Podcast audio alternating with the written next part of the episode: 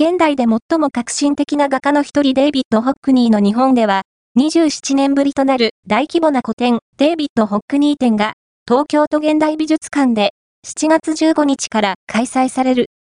60年以上にわたり、絵画、ドローイング、版画、写真、舞台芸術といった分野で、多彩な作品を発表し続けてきた、デイビッド・ホックニー、1937年、イギリス生まれ。